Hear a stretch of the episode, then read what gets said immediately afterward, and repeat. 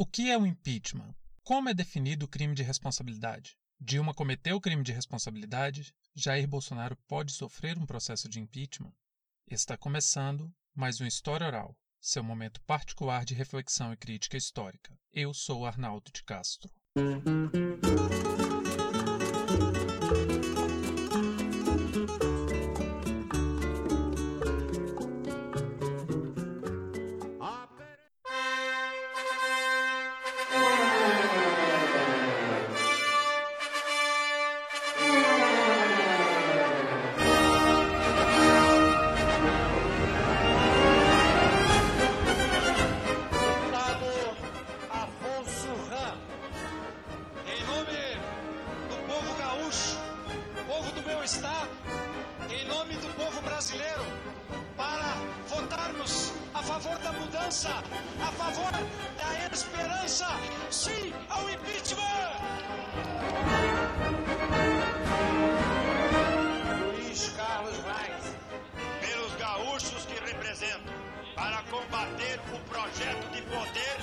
corrupção do Lula e do PT.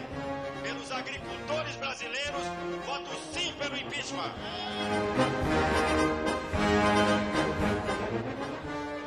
Renato Uli, PP. Existe espaço também na política para quem é sério e fala a verdade. Vamos crescer pelo trabalho. O exemplo tem que vir de cima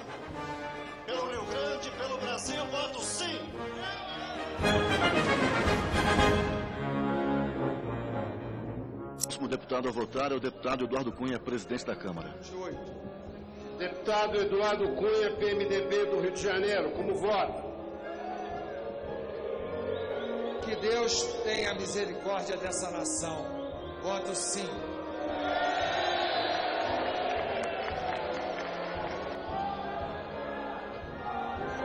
Deputado Eduardo Cunha, votou sim, 229 votos acumulados.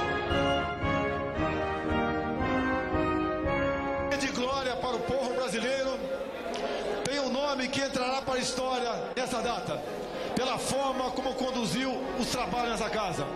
Parabéns, presidente Eduardo Cunha.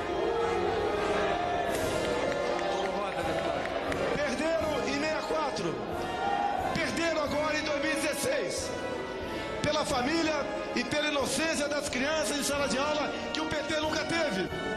Contra o comunismo, pela nossa liberdade. Contra o Foro de São Paulo, pela memória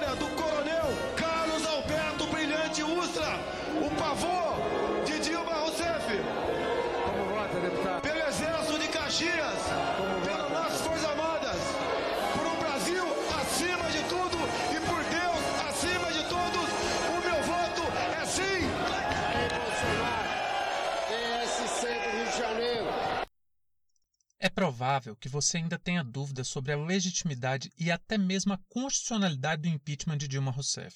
Ainda que seja contra, é bem possível que, quando seus argumentos são questionados, você não saiba responder sobre as pedaladas fiscais e os créditos suplementares autorizados pelo governo. Se você ainda tem dúvidas sobre aquele processo, continue ouvindo esse episódio. Precisamos começar esse episódio fazendo dois agradecimentos mais que especiais. Em primeiro lugar, agradecer profundamente a contribuição da professora da Faculdade de Direito da Universidade de Brasília, Beatriz Vargas, porque praticamente toda a bibliografia adotada para a construção do roteiro desse episódio foi indicação dela. Obviamente que as interpretações sobre o tema e a bibliografia são inteiramente responsabilidade do História Oral Podcast. No entanto, a pesquisa seria muito pobre sem as contribuições dela. E ainda que não tenha dado entrevista ao Hope pela limitação de tempo em sua agenda, Beatriz Vargas foi fundamental para a construção da pesquisa e do roteiro. O segundo agradecimento vai ao mais exemplar e democrático canal de comunicação em atividade hoje no Brasil, a Mídia Ninja. A equipe editorial da Mídia Ninja tem visto nos episódios do História Oral Podcast um conteúdo de qualidade que merece divulgação. Cada like, retweet, story ou publicações no feed da mídia ninja ajudaram profundamente a divulgação de nosso conteúdo de maneira incomparável. Muito obrigado a todas e todos da mídia ninja.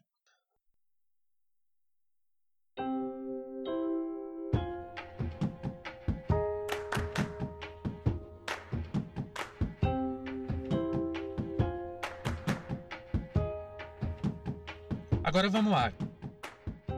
O impeachment da presidenta Dilma Rousseff não foi um processo jurídico, foi um espetáculo midiático mais parecido com um picadeiro que com um plenário de um parlamento. Dilma obteve 54 milhões de votos nas eleições de 2014 e foi retirada de seu cargo sem cometer crime de responsabilidade pelo simples fato de que guiou seu governo por uma linha política econômica que não agradava as elites brasileiras. Os protagonistas desse show bizarro eram deputados e deputadas que usavam o momento para autopromoção e ao mesmo tempo para esconderem suas próprias ações corruptas. O caso mais famoso foi o da então deputada Raquel Muniz, do PSD Mineiro, que em seu pronunciamento citou o marido. Deputada Raquel Muniz, do PSD. Senhor presidente, o meu voto é uma homenagem às vítimas da BR-251. O meu voto é para dizer que o Brasil tem jeito e o prefeito de Montes Claros mostra isso para todos nós com a sua gestão. O meu voto é por Tiago, por David, Gabriel, Matheus, minha neta Júlia, minha mãe Elza. Meu voto é pelo norte de Minas, é por Montes Claros, é por Minas Gerais, é pelo Brasil. Sim, sim, sim. E no dia seguinte àquela votação do impeachment, o marido dela, o então prefeito de Montes Claros, Rui Muniz, do PSB, foi preso por corrupção quando a Polícia Federal deflagrou a Operação Máscara da Sanidade 2 Sabotadores da Saúde. As falas no início desse episódio são alguns exemplos de deputados e deputadas enterrados em corrupção que esbravejavam em nome do combate a ela, em defesa da moralidade, de Deus, da família, do bem e por aí vai. Mas vamos evitar fazer o papel de defesa aqui de Dilma, porque isso foi muito bem feito por José Eduardo Cardoso na sua oportunidade de apresentar a defesa perante a Câmara dos Deputados. O Hope vai disponibilizar o link com a defesa de Cardoso no texto que acompanha essa publicação. A publicação desse episódio no site www.historiaoralpodcast.com. O fato é que os artifícios jurídicos utilizados para o processo contra Dilma colocaram em xeque a solidez do nosso sistema jurídico e imputaram uma grave instabilidade política que ainda agora, em 2020, se faz presente no Brasil. E precisamente por isso que a legislação sobre impeachment precisa ser discutida. Em primeiro lugar, a gente deve pensar o que é o impeachment e o que configura um crime de responsabilidade. Bom, o impeachment é um julgamento político-jurídico proposto e executado pelo Poder Legislativo. Como bem sabemos, na divisão clássica dos poderes executivo, legislativo judiciário, aquela tradição herdada lá do Iluminismo, quando a tripartição dos poderes foi sistematizada por Montesquieu, não é dada a competência de juiz para o Poder Legislativo. A única exceção é o impeachment, já que, por sua característica política, é preciso que o povo tenha voz no processo. E no caso de uma democracia representativa, a ideia de que a Casa do Povo é precisamente o poder legislativo. Por essa razão, a interrupção do mandato presidencial se dá em um julgamento executado pelo Poder Legislativo e tutelado pelo Poder Judiciário. Nesse caso, a Suprema Corte tem um importante papel de fiscalizar se os ritos do processo foram cumpridos como manda a lei. Além disso, o presidente da Suprema Corte se torna provisoriamente o presidente do Poder Legislativo, para assim garantir a isonomia e a transparência do processo. Essa composição e a troca de responsabilidades mostra já de cara que uma ruptura institucional dessa natureza é um evento muito grave. Além disso, o impeachment é um assunto estranho dentro da lógica e da tradição jurídica brasileira. Isso não é por acaso. Existe, obviamente, uma explicação histórica para esse puxadinho jurídico na nossa democracia e vamos tentar mostrar um pouco da inconsistência do modelo que nós adotamos. A lei que dispõe sobre o crime de responsabilidade está na Constituição Federal em seu artigo 85, mas ela exige um dispositivo especial para tipificar os crimes. É algo parecido com o que acontece com a Lei de Diretrizes e Bases, por exemplo em que a Constituição dá o alicerce básico da educação a partir do artigo 205, mas a estrutura jurídica completa é feita na Lei 9.394 de 1996, a famosa LDB. No caso do crime de responsabilidade, a lei especial é a Lei número 1079 de 10 de abril de 1950.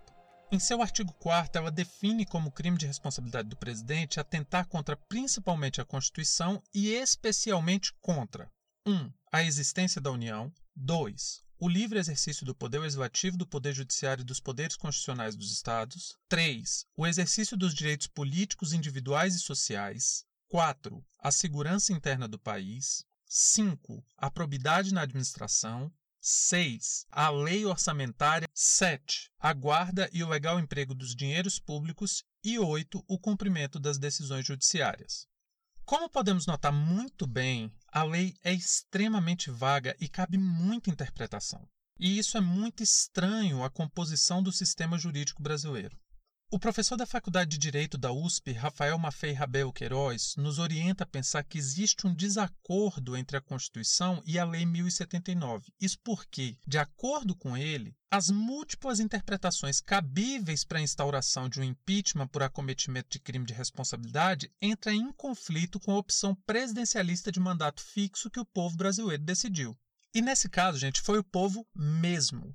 Por duas vezes o tema foi a plebiscito e nas duas vezes o presidencialismo venceu o parlamentarismo de forma avassaladora, uma vez em 63 e outra em 1993. Lembrando que o plebiscito é um mecanismo que pode ser invocado pelo poder executivo, mas é instaurado pelo poder legislativo. A palavra tem origem no latim, significa decreto da plebe. Esse foi um dispositivo da Hortência alcançado pelos plebeus em 286 a.C. Foi o ponto alto da participação é, da plebe na vida política de Roma. Foi a maior conquista das lutas sociais em Roma. Como sabemos, patrícios limitavam toda forma de participação dos plebeus e depois de quase dois séculos de reivindicações e revoltas, a plebe conseguiu garantir alguns direitos de participação política. O mais famoso desses direitos, desses mecanismos, foi o Tribunato da Plebe, que teve diferentes atuações ao longo da sua existência. De acordo com Silvio Meira, as conquistas da plebe, desde que subiram ao Monte Sagrado e ameaçaram não retornar a Roma se não fossem atendidas parte de suas reivindicações, deixou o legado de conquista do direito de resistência e construiu a ideia de igualdade civil. Foi um embate longo entre as elites romanas e a plebe que foi parcialmente resolvido com a garantia de direitos aos desfavorecidos. Até hoje, a ideia de plebiscito causa espanto nas elites, precisamente porque o povo, de maneira deliberativa, decide o futuro sobre um determinado tema. Em 93, por exemplo, cumprindo uma previsão legal da Constituição de 88, houve um plebiscito para definir se adotaríamos uma monarquia parlamentar ou republicanismo e se o governo seria presidencialista ou parlamentarista. O republicanismo e o presidencialismo venceram. Esse terror que as elites têm ao plebiscito muito tem a ver com aquela discussão que fizemos sobre o ódio à democracia no episódio 4 do Hope.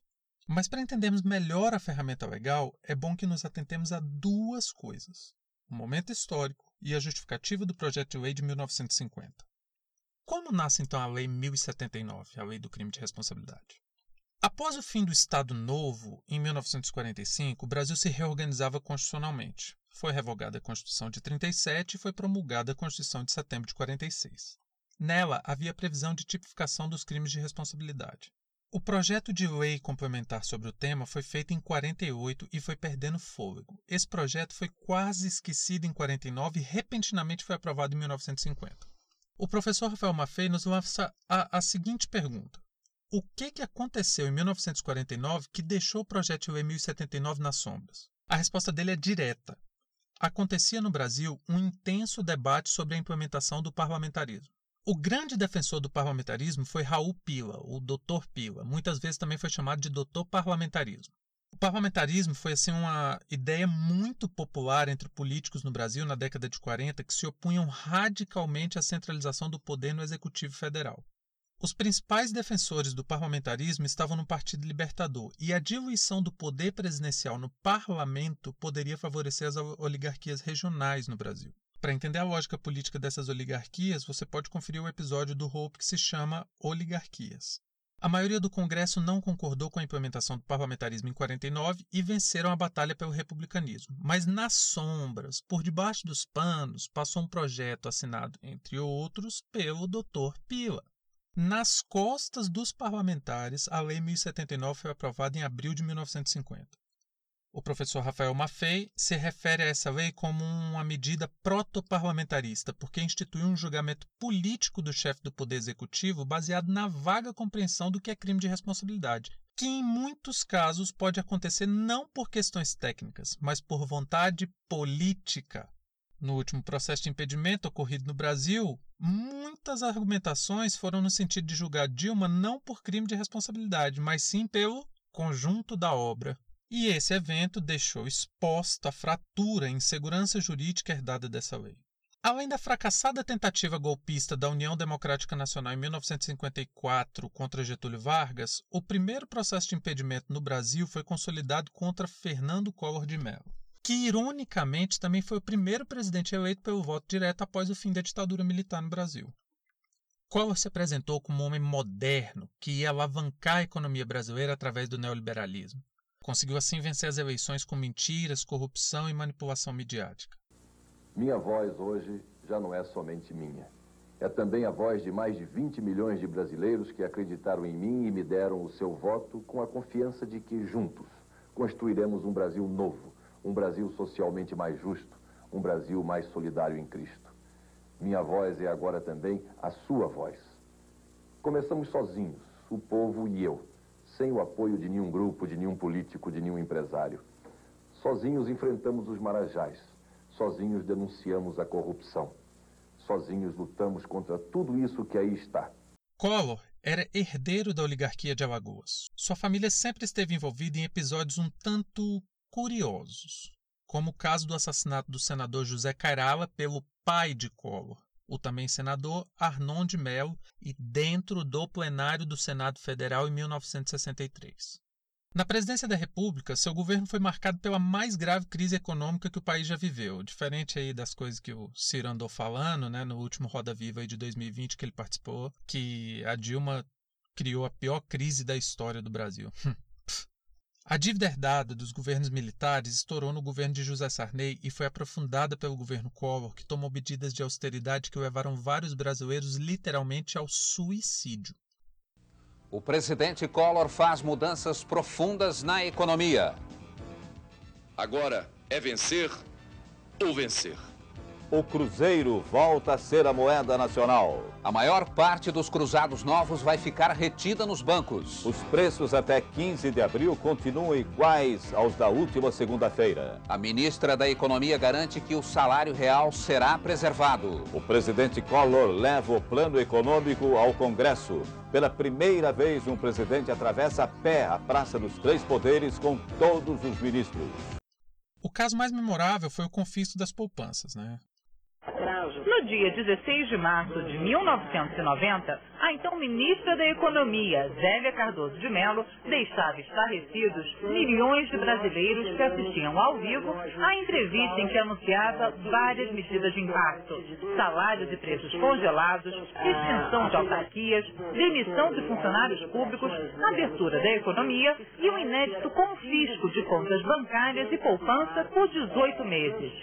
Quem tem no depósito à vista quem tinha ontem no depósito à vista 50 mil cruzados, pode ir ao banco segunda-feira e sacar, se quiser, 50 mil cruzeiros. Né? ou quem tinha isso no overnight. O que excede isso, a parte excedente a esses 50 mil, fica depositada no banco, junto ao Banco Central, sob a titularidade da pessoa física ou pessoa jurídica, em forma de cruzados novos.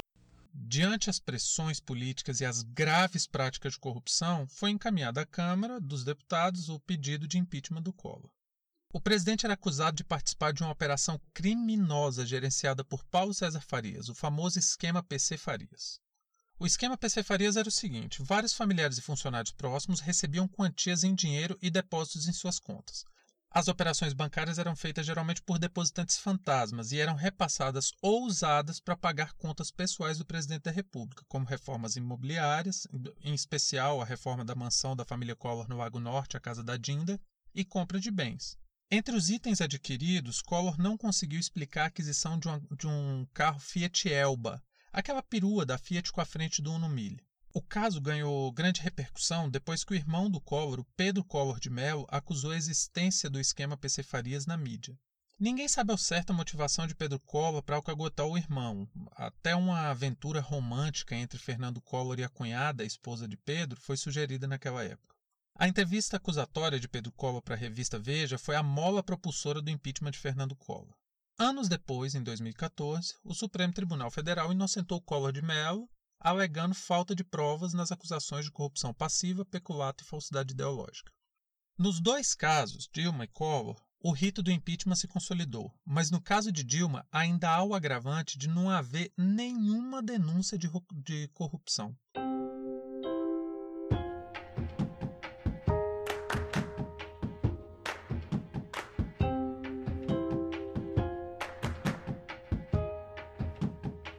Eu tenho absoluta convicção que a leitura isenta e desapaixonada deste relatório é talvez a melhor peça de defesa que Sua Excelência, a Presidente da República, pode ter. As contradições, os equívocos conceituais, o incontido desejo político de chegar ao impeachment ficam borbulhantes na simples leitura desse relatório. E por diversas vezes, a motivação da interrupção do mandato foi o conjunto da obra, ou seja, supondo que o governo era ruim, anularam a pré-condição de crime de responsabilidade e cassaram seu mandato por razões estritamente políticas, um verdadeiro golpe contra uma representante do povo legitimamente eleita. E o impeachment de Bolsonaro, sai ou não sai? Bom, vamos tentar fazer um comparativo entre o que já aconteceu e a situação atual, daí vocês tirem suas próprias conclusões. A peça acusatória produzida contra Collor tinha como base de sustentação para o impedimento do mandato a falta de decoro para o cargo e crimes contra a segurança interna do país. Se compararmos os feitos de Collor com o do atual presidente, é evidente que o segundo tem muito mais razões para sofrer impedimento que o primeiro, inclusive porque as pessoas de confiança do círculo mais próximo de Bolsonaro, sua mulher, seus filhos, tem denúncias graves de enriquecimento ilícito, depósitos comprometedores em suas contas, como o caso do depósito de 24 mil reais na conta da primeira-dama, Michele Bolsonaro, feita por Fabrício Queiroz, o operador do esquema de rachadinhas do gabinete de Flávio Bolsonaro, o filho mais velho de Jair. Um caso muito similar ao de Collor. Não vamos nem falar das diversas calamidades que o país tem passado pela inação, quando não pior, pela ação destrutiva do presidente, fomentando grandes desastres, como as queimadas na Amazônia, o óleo nas praias nordestinas e, mais recentemente, sua completa incapacidade de lidar com a epidemia do Covid-19 e provocando a contaminação em massa, com seus discursos subestimando o poder de contaminação e letalidade do vírus. Tudo isso é tão grave para a segurança interna do país quanto a atrocidade econômica cometida por Collor nos anos em que governou o país. Aliás, é a mesma cartilha econômica que a equipe de Bolsonaro segue fielmente, por exemplo, quando chegou a propor a possibilidade de não pagamento de salários por até quatro meses por causa da epidemia. O Brasil, gente, teve pífio crescimento econômico no primeiro ano de seu mandato, 1,1% de superávit, menos da metade do pior desempenho de Dilma. A gasolina chega nas bombas a quase R$ reais, R$ reais a mais que no governo de Dilma. O gás de cozinha chega a 90 reais o botijão contra 45 reais de Dilma. E a política cambial desse governo levou o preço da moeda americana para quase R$ reais, obrigando que em um mês o governo decretasse quatro vezes circuit breaker na Bovespa, mecanismo jamais utilizado nem nos governos de Lula nem Dilma. Vivemos um cenário econômico incomparavelmente pior. Mas, para além da quebra de decoro e sua total inépcia, inabilidade e incapacidade de governar o país, se comparado ao caso Collor, sejamos técnicos. Para não tornarmos a possibilidade do impeachment de Bolsonaro em um evento apenas político. Vamos analisar o que já temos de crime de responsabilidade concretamente. Vamos fazer agora uma leitura sobre a argumentação central imposta contra Dilma a alegação das famosas pedaladas fiscais. A maquiagem fiscal alegada contra Dilma não é um crime contra as leis orçamentárias, mas sim uma manipulação contábil que pode incorrer em desacordos com a lei de responsabilidade fiscal, a famosa LRF. Mas atenção, a LRF não é uma lei orçamentária. Tecnicamente, o impeachment não é uma sanção cabível, disponível por transgressões contra a LRF. Existem outros dispositivos como multa.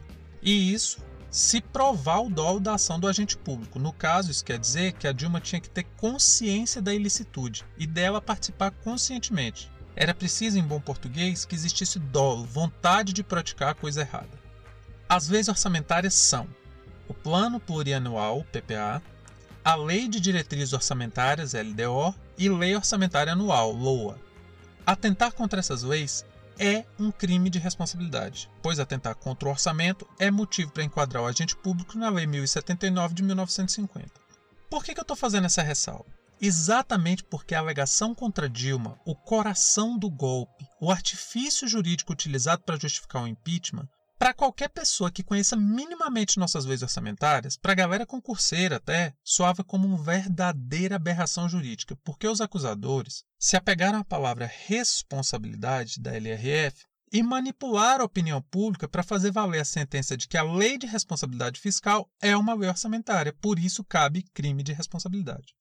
Isso foi uma manipulação rasa, tosca, frágil, inconsistente de uma palavra para convencer a população de que houve crime. E no Brasil, a palavra crime é diretamente associada com a palavra corrupção. E não se faz a distinção se é um crime de natureza penal, civil ou administrativo dos atos, tanto faz.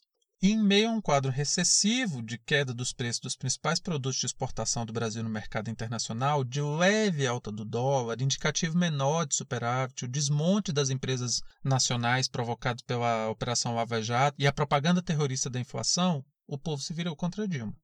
As ruas foram tomadas por fascistas e agora declaradamente fascistas. E em um misto de machismo declarado e barbárie, o impeachment virou pauta política como a direita desejava desde que perdeu a eleição pela quarta vez, que foi em 2014.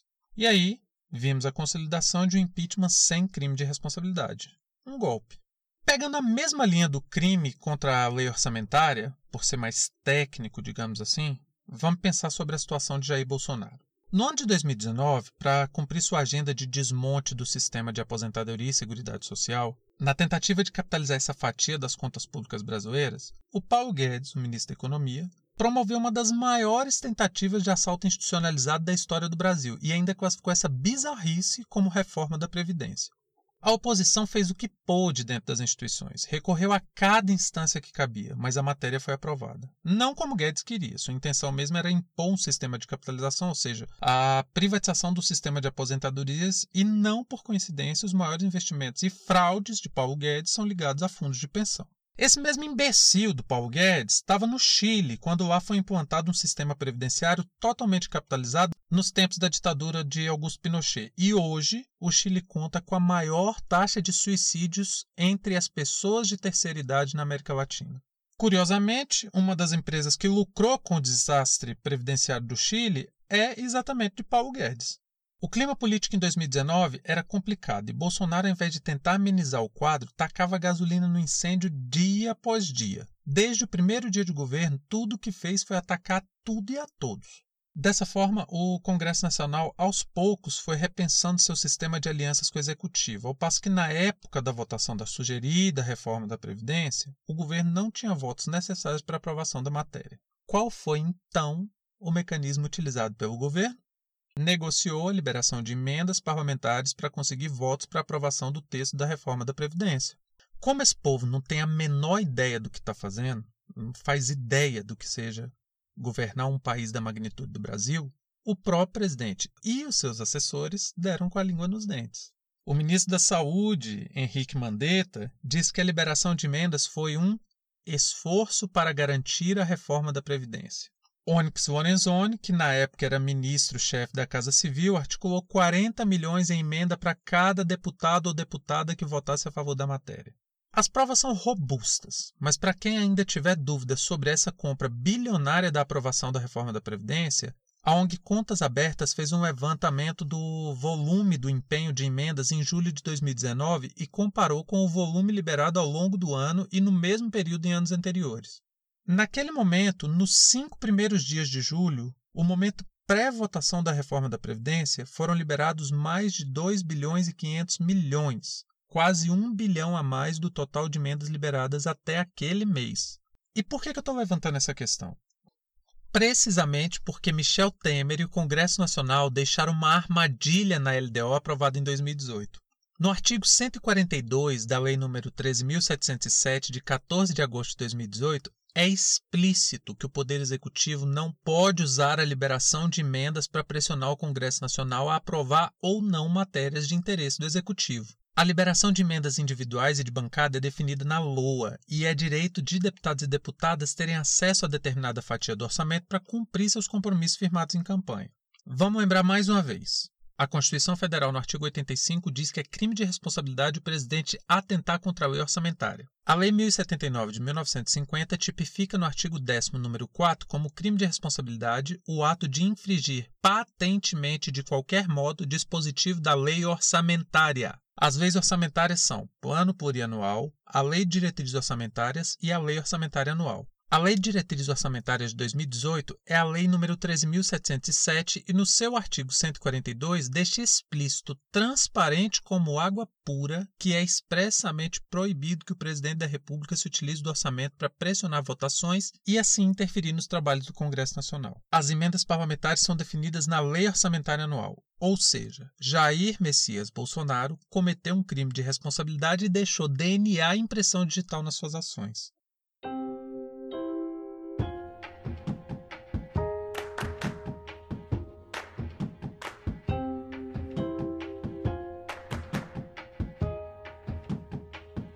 Precisamente por isso que a justificativa do projeto de lei número 23 de 1948, que deu origem à lei 1079 de 1950, dizia: "O impeachment é caracteristicamente uma instituição política cujo objetivo não consiste propriamente em castigar delitos, mas principalmente em substituir um funcionário por outro melhor no intuito de obter um bom governo."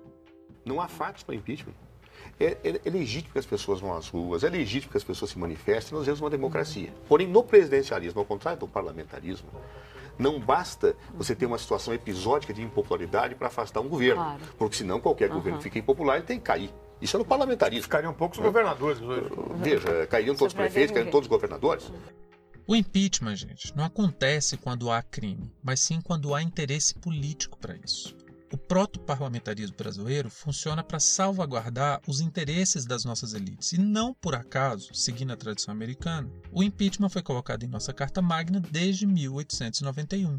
Nossa primeira Constituição republicana já tinha o, o, impeachment. Contudo, o impeachment foi usado apenas duas vezes através de um dispositivo de raízes parlamentaristas que, em sua base lógica, não respeita o princípio constitucional do presidencialismo de mandato fixo. Na primeira vez, foi usado para tentar garantir estabilidade política e recuperação econômica. Naquela ocasião, nossa democracia falhou antes de dois anos de pleno funcionamento. Na segunda vez, foi um golpe de Estado sem nenhum pudor. Uma manipulação ridícula da lei que só não foi mais vexaminosa que a alegação de Auro de Moura Andrade para declarar a vacância do cargo de presidente da República em 1964. E é nesse sentido que a gente pode afirmar: é evidente que Bolsonaro não é o que a elite quer, mas é o que ela tem. E ao que tudo indica, estão gostando muito, estão gostando bastante. A história, ela não faz previsão. A história não é uma arte venatória nem uma ciência que se presta ao exercício da futurologia. Mas eu vou me permitir, eu vou me dar licença nesse momento para adiantar um futuro desastroso. Se o clima político permanecer como hoje, eu posso afirmar sem medo de errar que não vai haver o impeachment de Jair Bolsonaro. Porque nós temos todos os elementos morais, técnicos e legais para isso, mas não temos a vontade do Congresso Nacional. Ele está completamente protegido por deputados e senadores. Pode ser que a cada dia fique mais evidente a inoperância desse elemento para o cargo e, e a crise epidêmica do Covid-19 tem potencial para alterar o jogo, mas ao longo de 2019, absolutamente tudo que o governo enviou ao Congresso Nacional ele saiu vitorioso. O presidente da Câmara dos Deputados, Rodrigo Maia, já acumula 17 pedidos de impeachment, sete deles foram enviados na mesma semana, sendo um posteriormente retirado. Nenhum até agora foi sequer comentado e só o Rodrigo Maia pode aceitar o pedido. Os dois pedidos de impeachment com maior divulgação foram dos deputados Leandro Graz, da Rede Sustentabilidade, e do Alexandre Frota, do PSDB. Ambos abordaram quebra de decoro, mas as bancadas do Boi, da Bíblia e da Bala, por exemplo, não vão atender esse chamado até terem profundos prejuízos econômicos. Não há vontade política, não existe clima para fazer andar um pedido de impeachment. Isso porque a classe política, a serviço das elites e do grande capital, querem manter a política econômica de Paulo Guedes. E o único palhaço em todo esse circo que se dispõe a matar o povo sem remorso e sem medo do prejuízo político é precisamente Bolsonaro. Dilma sofreu um impeachment sem crime de responsabilidade por razões políticas. Jair Bolsonaro comete crime de responsabilidade quase toda semana e sequer se comenta sobre a possibilidade de um impeachment na Câmara. Essa é a prova de que a lei de número 1079 precisa urgentemente ser revista, porque as diretrizes da permanência ou retirada do chefe do executivo do exercício do cargo tem que obedecer parâmetros técnicos e racionais e não que fique submetido às, às subjetividades ideológicas e interesses econômicos de 503 deputados e 81 senadores. Um impeachment sem crime de responsabilidade é golpe. A manutenção de um mandato presidencial repleto de crimes de responsabilidade é prevaricação do poder legislativo. Isso não é parcimônia, cautela ou inoperância. Isso se chama conivência.